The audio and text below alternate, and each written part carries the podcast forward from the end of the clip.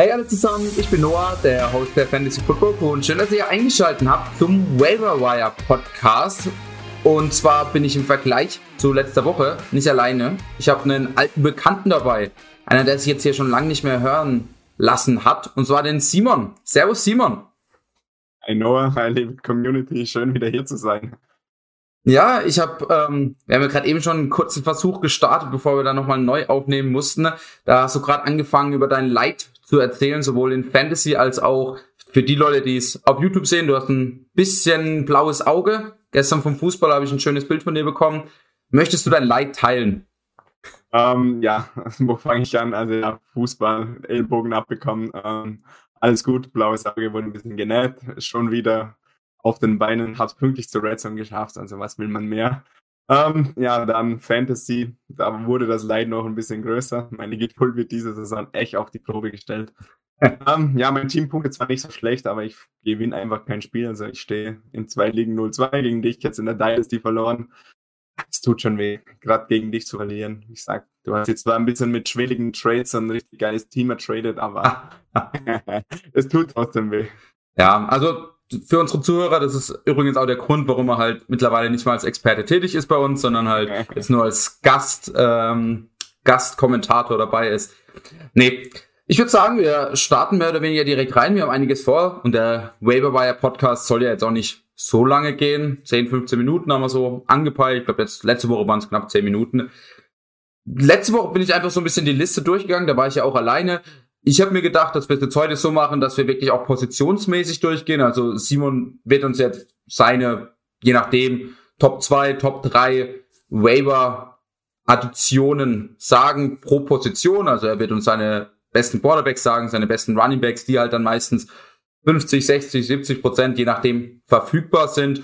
Und am Ende werden wir dann aber vielleicht nochmal kurz drüber gehen, okay, wenn ihr jetzt den First Overall, in Anführungszeichen, Pickup in eurem, in eurer Waiver-Liste, dann äh, welchen Spieler solltet ihr dann adden.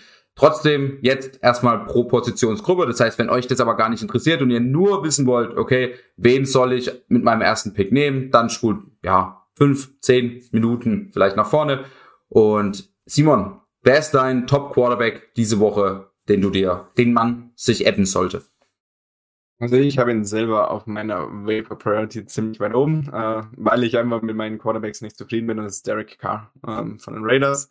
Ähm, spielt überraschend stark. Also ich glaube, das haben alle nicht so pro, äh, prophezeit. Hat jetzt in zwei Spielen äh, gut jeweils 25 Punkte geholt, ähm, dabei immer über 300 Passing Yards gehabt, vier Touchdowns, eine Interception.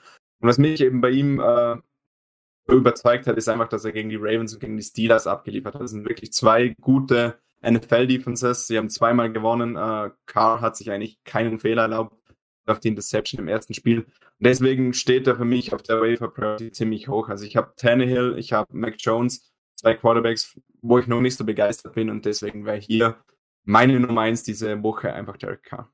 Okay, ähm, im letztwöchigen ähm, Waiver Podcast habe ich gesagt, James Winston wäre wahrscheinlich der Quarterback, den man sich adden sollte. Hat er in Woche 1 richtig abgeliefert mit fünf Touchdowns und gut, nur 149 Yards, glaube ich, waren es. Diese Woche eher mäßig performt, zwei Interceptions, kein Touchdown, 111, glaube ich, waren es Passing Yards. Wen würdest du jetzt für die Zukunft eher bevorzugen? Würdest du lieber in deinem Team einen James Winston haben oder einen Derek Carr? Ähm, also ich würde ganz klar auf Derek Carr setzen. Also ich glaube, wenn er zwei Spiele jetzt wirklich so konstant gespielt hat, kann ich mir nicht vorstellen, dass er schlechter wird. Ähm, wir haben es schon ein paar Mal gesprochen in unserer Saisonvorbereitung. Wir koppeln gerne so Receiver, Quarterbacks. Also wenn ihr mit zwei Quarterbacks in eurem Kader spielt, ein bisschen eine sichere Bank, der vielleicht so immer seine 20 Punkte holt und dann so ein James Winston, der halt mal 30 holt. Aber bei James Winston ist halt so, er kann ja halt auch fünf Punkte holen, wie man es diese Woche gesehen hat. Ja, ich glaube, es waren nicht mal fünf. Aber, also bin mir nicht sicher, aber ich glaube, es waren nicht mal fünf. Auf jeden Fall was, was äh, hat es ein bisschen an seine alte Zeit bei in Tampa Bay erinnert. Auf jeden Fall. Ähm, gut, Derek Carr, dein Nummer 1 Quarterback. Hast du noch einen anderen Quarterback für uns oder war das so der einzige in dieser Top 10 Waiver-Liste. Ja, einer, einer der, den ich noch habe, Teddy Bridgewater, muss man wenig dazu sagen. Du hast ihn eh schon letzte Woche erwähnt, du hast ihn auch beim Sleeper-Podcast erwähnt. Ähm, er hat wieder abgeliefert, ist immer noch, glaube in 90% der Ligen gut verfügbar. Ähm, auch hier, wenn er also 14-Mann-Liga spielt, ist Bridgewater mittlerweile sich auch einer, der, der euch dabei helfen kann. Hat jetzt aber natürlich auch den Vorteil gehabt, dass er diese Woche, deswegen war er ja auch Sleeper in unserer, in unserem Sleeper-Artikel oder im Sleeper-Podcast, ähm, dass er gegen die Jacksonville Jaguars gespielt hat. Ich glaube, diese Woche, ich google's kurz, äh, hat er nicht so ein ganz gutes Matchup. Du willst ihn auf jeden Fall hinter K nehmen. Wie würdest du es jetzt im Vergleich zu James Winston machen? Jetzt auch hier den Vergleich? Ähm, ich glaube, dass ja, Winston spielt nächste Woche, glaube gegen die Patriots, was ich weiß. Das heißt, das Matchup ist auch nicht wirklich gut. Broncos ähm, gegen Browns. Okay. Ja, dann würde ich lieber Bridgewater ah, gegen die Browns. Nee, nee, nee, nee, nee. Er spielt gegen die Jets. Ja, dann würde ich Bridgewater auf jeden Fall ranlassen, weil ja, wenn sie spielt gegen die Patriots, damit für mich eigentlich auch keine Option diese Woche. Okay. Gut. Ähm, ansonsten kein Quarterback, oder? Das sind die einzigen nee, zwei. Nee, habe ich, genau, genau. Ja. Okay. Dann würde ich sagen, machen wir Titan als nächstes. Das ist ja meistens eh relativ schwierig. Da ist auch relativ schwer zu predikten, okay, wie, welche Titans sind bei euch verfügbar. Das kommt immer auf die Liga an. Ähm, das heißt, da, also das ist ja auch oft, oft eine Streaming-Position, also wo ihr dann sagt, okay, ich stelle einfach den Titan auf, der diese Woche vielleicht das beste Matchup hat, der am besten in Form ist oder sonst was. Das heißt, da auch für unsere Zuhörer, schaut auch bei unseren Rankings vorbei ähm, äh, auf der Website. Da könnt ihr schauen, okay, welchen Titan haben wir am höchsten. Und dann könnt ihr schauen, okay, wenn ihr jetzt nicht einen von diesen Top 5, Top 6 Titans habt, welchen Titan stelle ich am besten auf. Trotzdem hast du einen Titan, den man sich vielleicht ins Team holen ähm, sollte? Ähm, ich habe mir jetzt mal Jack Doyle aufgeschrieben von den Colts. Ähm, war im ersten Spiel nur so mäßig in die Offense eingebunden, jetzt ein bisschen mehr. Hatte eight, also hatte acht Targets. Äh, eight, also acht. acht, genau. Hatte von denen er fünf gefangen hat für 64 Yards, äh, entspricht in Half PPA über 10 Fantasy-Punkten. Ähm, ich hatte Jack Doyle eigentlich schon vor der Saison so ein bisschen höher als die meisten Experten irgendwie angesiedelt. Ähm, weil einfach ein Thailand ist, der dem Quarterback helfen kann.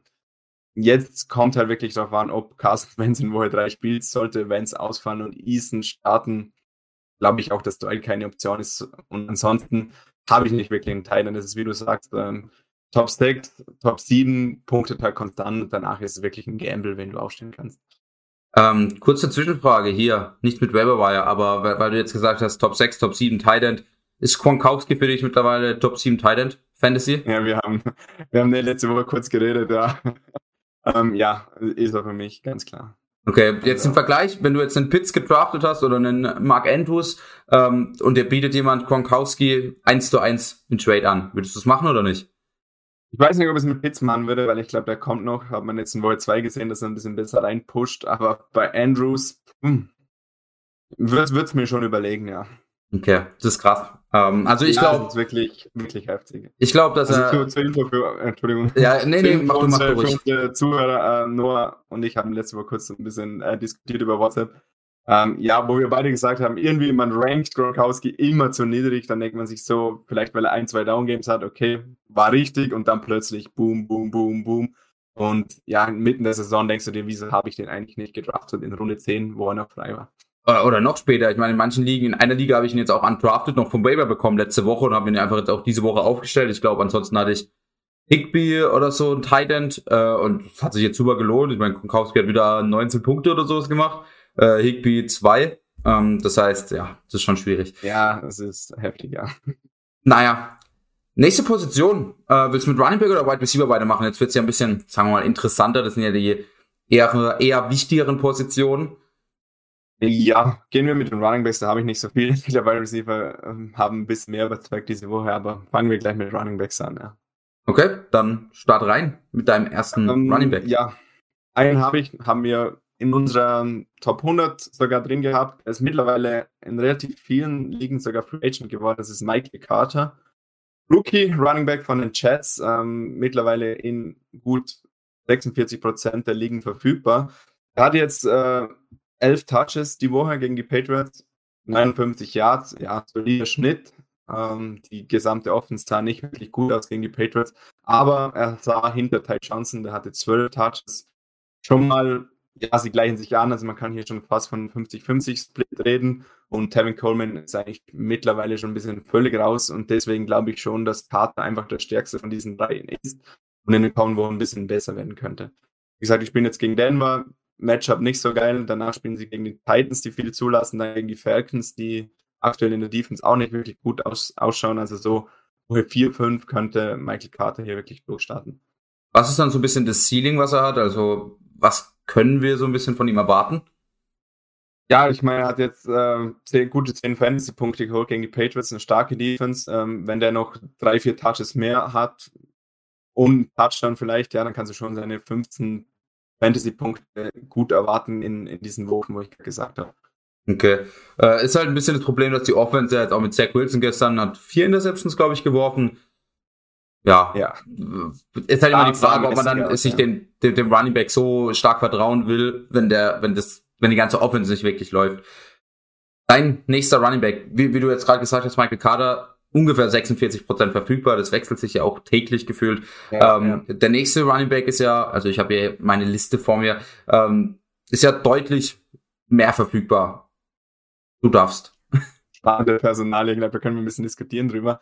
Äh, das wäre Cordell Patterson, äh, spielt Wide Receiver und Running Back, gelistet ist als Running Back bei der NFL App. Ähm, für die Falcons. 92% verfügbar, hatte die Woche ein richtig geiler Tag gegen die Buccaneers. Ähm, war, glaube ich, ein Ziel, also ein bisschen abgegangen ist in dieser Offense. 22 Fantasy-Punkte, äh, zwei Touchdowns, ein Rushing, ein Receiving-Touchdown. Ähm, ja, für mich eine Personalie, die manchmal so ein bisschen untergegangen ist, weil da Quadri Ollison ein bisschen gehypt wurde, der mittlerweile entlassen wurde. Ähm, ja, ich glaube einfach Mike Davis, man sieht er tut sich ein bisschen schwer noch mit dieser vollen Starterrolle, mit diesem Workhorse äh, Balance bei, bei, den, bei den Falcons. Und ich glaube, dass Patterson hier so ein bisschen als Schweizer Taschenmesser wirklich hart in seinen Value reingreifen kann und auch in den kommenden Wochen wird. Für den Rest of Season eher dann Patterson sogar oder eher Mike Davis?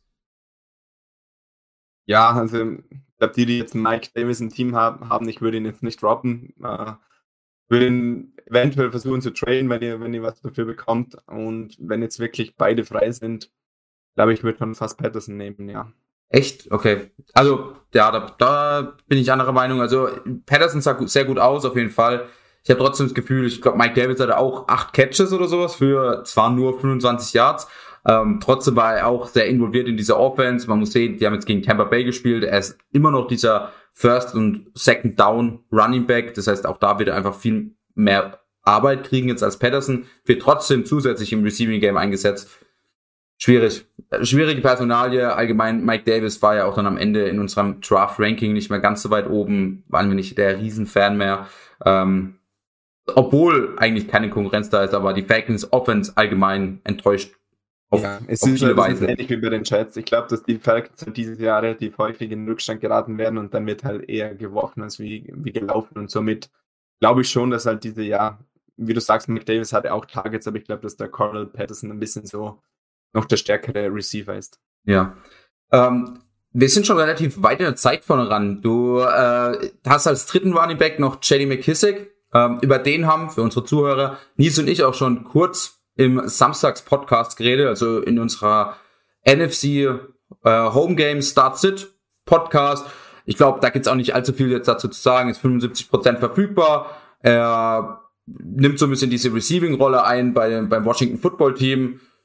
Ja, wenn ihr einen Receiving Back braucht, der so seine konstanten 5, 6, 7 Punkte macht, im Normalfall, ist, glaube ich, McKissick der richtige Mann das riesige Upside hat er normalerweise nicht. Er wird kein Top 12, Top 24 Running Back sein, aber wie schon gesagt, für gerade für Bye in der Flex auf jeden Fall nachvollziehbar. Deswegen würde ich sagen, Simon, du darfst noch deine vielleicht Top 3 Wide Receiver nennen. Habe eh, hab eh drei auf meiner Liste. Du kannst sagen, bei wem du was hören willst. Also ich habe also Nummer eins, ganz klar, da müssen wir nicht viel reden, haben wir letzte Woche schon darüber gesprochen. Tim Patrick, Wide Receiver Denver Broncos. Äh, ganz klar meine größte Empfehlung diese Woche. Zweiten habe ich Rondell Moore, Wide Receiver, Rookie bei den Cardinals und als dritter noch, ich glaube, eine inter interessante Personale würde mich auch interessieren, was du darüber denkst. DJ Osborne, Wide Receiver von Minnesota, der jetzt auch zwei Wochen überzeugt hat. Glaubst du dem Hype oder glaubst du ihm nicht? Ähm, schwierig, schwierig. Äh, kurz ein, zwei Wörter zu den ersten zwei. Also Tim Patrick, eben ähnliches wie jetzt bei Jerry McKissick, haben wir, habe ich schon letzte Woche im Waiver Wire Podcast über ihn geredet, hat jetzt die Möglichkeit, wirklich sich als Wide Receiver 2 oder vielleicht sogar als Wide Receiver 1 in dieser Denver Offense zu etablieren. Äh, Cortland Sutton hat auch ein gutes Spiel gemacht, hat Cherry Judy ist mal mindestens noch vier, sechs Wochen raus. Deswegen, falls er wirklich frei sein sollte, und er ist wirklich in vielen Ligen noch frei, holt ihn euch, ist sicher eine Flex. Also, glaube ich, kann man ihn auch locker ranken, ranken mittlerweile. Ähm, dann den zweiten Receiver war äh, Wandel Moore, genau, krasses Spiel gemacht, Rookie. Ähm, wenn er wirklich sich da auch als Nummer zwei bei den Cardinals entwickelt, so wie Kyler Murray im Moment spielt, ja, ist das sicher auch eine Flex oder zumindest ein Wide Receiver 4, irgendwas in der Range zwischen Wide Receiver 35 und 40. Das heißt, gerade für Bye Weeks möglicherweise eine Flex. KJ Osborne, äh, gute Personalie. Ich habe gestern auch Red Zone geschaut, habe so gedacht, ey, der, der kriegt echt viele Targets und alles. Ist so ein bisschen die Frage, ich habe so ein bisschen das Gefühl, dass Dalvin Cook, auch wenn er jetzt für Fantasy technisch ganz gut geliefert hat bisher, ich glaube in der ersten Woche 16 Punkte, in der zweiten Woche jetzt auch knapp 12, 13, so ein bisschen dieses diese Explosivität noch ein bisschen fehlt bei ihm oder allgemein diese, diese, diese krassen Games, er hat ja letztes Jahr auch oft mal 25, 30, 35 Punkte gemacht, äh, mit zwei Touchdowns und 200 Scrimmage Yards. Ähm, das heißt, im Moment sind sie ein bisschen pass-heavier, lag vielleicht auch an den Matchups, jetzt gegen die Cardinals muss man natürlich auch viel werfen, einfach weil die Offense von den Cardinals so hoch ist, äh, so gut ist.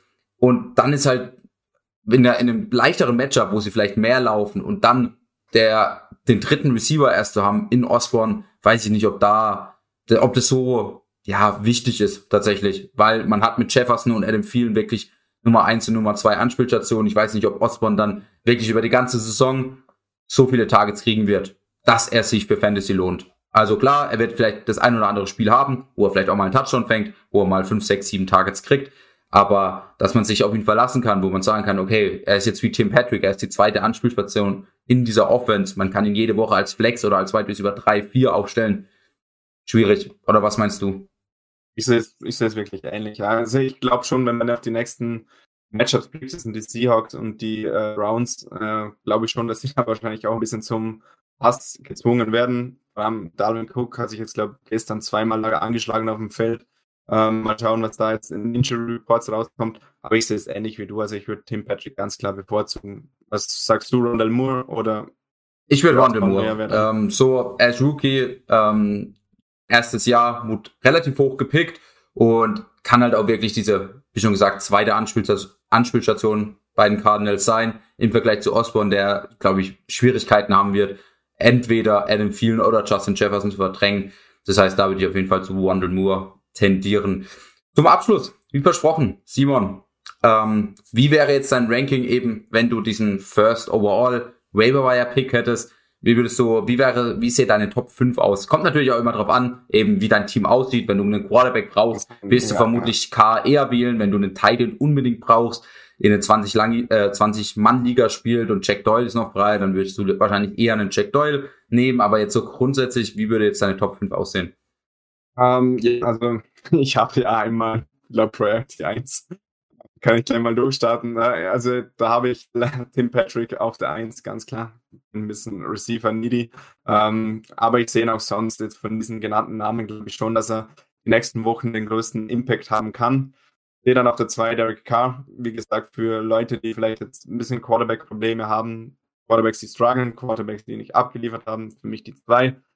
Ähm, auf der 3, wenn verfügbar, Michael Carter. Wie gesagt, nicht so viel verfügbar, also nur gut Hälfte der Ligen. Dann, glaube Rondell Moore auf der 4 und auf der 5 hätte ich dann Cordell Patterson von den Falcons. Okay, gut. Guter Abschluss, würde ich sagen. Ich freue mich, dass du da warst, Simon, dass du dir Zeit genommen war schön, hast. War schön. Ja, und äh, ich würde mich freuen, wenn du auch mal wieder beim Start Sit oder sowas dabei wärst. Nils freut sich sicher auch, entweder wenn er sich Pause nehmen darf oder aber wenn er natürlich dann auch in der Diskussion mit dir glänzen darf. Ich meine, wie schon gesagt, du stehst jetzt in jeder Liga 0-2. Ja, äh, da kann er ja fast nur glänzen. Äh, obwohl auch, glaube ich, bei ihm ist, glaube ich, nicht alles so optimal gelaufen. Also jetzt in vielen Ligen, wo ich mit ihm spiele, steht er fast überall 1-1, also nirgendwo ja, 2-0 gestartet. So ein bisschen so ein, so ein Team, also ich glaube, alles ist auch nicht perfekt aufgegangen bei ihm. Ne? ja, ja, stimmt. Aber das ist schon vielleicht auch äh, Material für einen zukünftigen Podcast. Und an unsere Zuhörer, ich hoffe, es hat euch gefallen. Es ging jetzt ein bisschen länger, liegt an bisschen am Simon vermutlich.